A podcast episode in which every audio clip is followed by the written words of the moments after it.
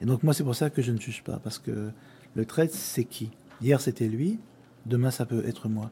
Je ne peux pas juger, parce que notre, travail et notre problème, c'est de, de combattre le salaud qui est en nous. Et ça, c'est un combat euh, quotidien. On peut dire que le, personnage de, de euh, sans, trahir, parce qu'il faut lire le, roman, jusqu'au bout, que euh, un des, une des questions qu'il pose au, biographe est celle de la légitimité de la fabulation dans laquelle on peut s'enfermer à certains moments et dans laquelle, de, laquelle on ne peut plus s'échapper. Oui, c'est-à-dire que ce qui, est important chez, ce vieux homme, et moi c'est ce qui me touche, c'est que D'abord, c'est sa douleur. Et ensuite, c'est qu'il est, il est enfermé dans un ghetto. Il est, il est assiégé. C'est une citadelle close. Et ça fait 60 ans qu'il cherche à sortir de cette citadelle close. Et lui va avoir une, une défense que j'entends.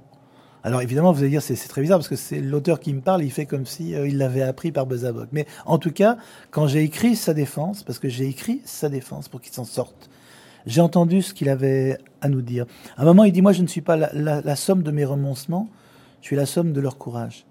Et donc, lui, ce qu'il dit, c'est, voilà, j'ai une fille, je lui raconte la résistance. Moi, qu'est-ce que j'ai fait? J'ai pas fait grand-chose. J'ai déposé un bouquet de fleurs sur une tombe de soldats anglais tués en 1916, comme des milliers de gens l'ont fait en France le 11 novembre 1940. Donc, c'est un acte de résistance. Et je racontais ça à ma fille, ça lui a pas suffi. Elle voulait autre chose et encore mieux, elle voulait de, l'explosif, elle voulait des armes et elle voulait que son père soit un résistant, pas un déposeur de bouquets sur une tombe.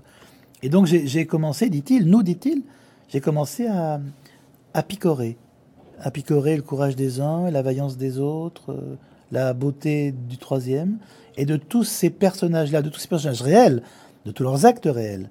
Je me suis composé un personnage qui ne sera pas un menteur, mais qui sera l'homme qui passe le témoin et qui passe la mémoire.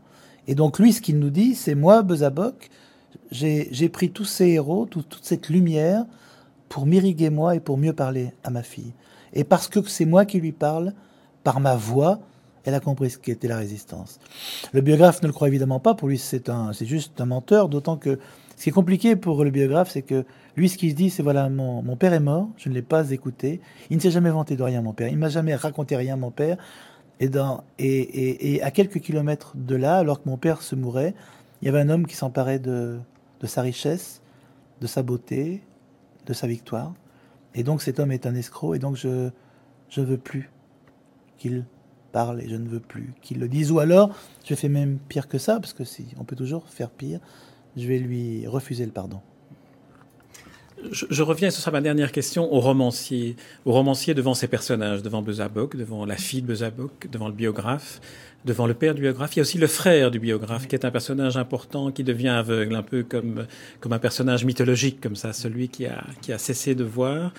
Est-ce qu'à un moment donné, les, les, les chemins vers lesquels vous meniez vos personnages euh, vous, vous ont conduit à des bifurcations où vous aviez le choix, euh, aller dans un sens ou aller dans l'autre, ce qui, ce qui rechangeait et, et euh, redonnait une lecture différente de l'ensemble du livre lorsqu'on arrive au dernier chapitre ou aux dernières pages du livre? J'ai réécrit la fin trois fois. Donc c'est un peu compliqué parce que j'ai pas envie de. Enfin, ce n'est pas un thriller ni un polar, mais si, si, si je voulais faire, si je voulais dire sans, sans, sans dévoiler, sans dévoiler trop, mais euh, j'ai d'abord écrit euh, la fin avec euh, une fin qui disait que qui, qui, nous, qui nous, montrait Bezabok, disons, menteur pour l'éternité. Il en restait là. Et cette fin ne m'a pas plu. J'étais triste pour ce vieil homme. J'étais pas content que le biographe l'emporte. Ça m'a vraiment, mais c'était une vraie douleur. J'ai écrit une deuxième fin où nous ne savions pas. Nous ne savions pas qui avait emporté ce, ce combat, c'est un, combat d'hommes terrible. Et je n'ai pas aimé parce que je, l'ai relu et je, ne pouvais pas me satisfaire encore une fois, comme mon traite, de pourquoi et du comment.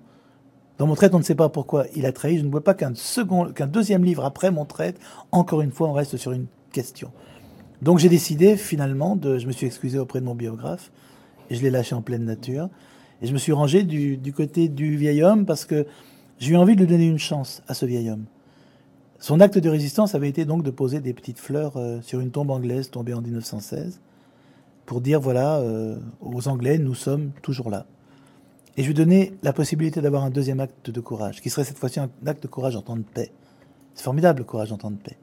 Et je vais, je vais, je vais convoquer sa famille, je vais convoquer ses amis, je vais convoquer sa fille. Le biographe est là aussi, qui se demande quel tour ça va prendre, qui lui est prêt à s'en aller un peu, pas victorieux parce qu'il est triste. Il y a beaucoup de douleurs dans tous, mais en tout cas, il est et brusquement, ce, vieux homme se, lève et demande pardon. Et là, pour moi, c'est un résistant. Et j'ai envie que cet homme-là résiste et qu'il le fasse pour nous et qu'il lève le, qu'il lève la tête, qu'il lève les yeux, qu'il se lève lui-même. Et là, pour moi, Bezaboc est un résistant.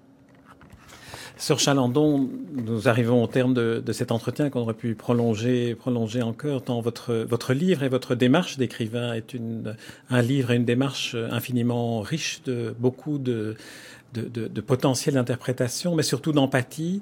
Euh, je, je, le sentiment que, que, je garde après la lecture, c'est d'avoir lu un livre qui est un livre euh, fort, un livre euh, sur le pardon, sur la vérité, sur le mensonge, mais aussi un, un livre immense sur la, sur la tolérance, sur l'absence le, de jugement apporté sur la complexité des êtres.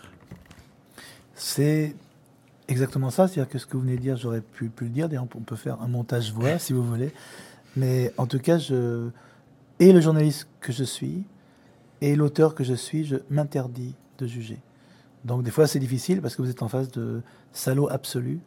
Mais je ne dis pas que je les pardonne, je ne dis pas que je les comprends, mais je veux savoir comment ils fonctionnent. Et donc, euh, l'empathie, je le prends pour moi, l'absence de jugement, je la prends pour moi. Et, et surtout, euh, je, je, me nourris de toute, cette hum, de toute cette humanité et vraiment, moi je ne sais pas ce qu'il y, qu y, a dans mon ventre. Sœur Chalandon, je vous remercie. Je rappelle le titre de votre très beau roman, La légende de nos pères, paru aux éditions Grasset. Merci Sorge Chalandon. Merci à vous.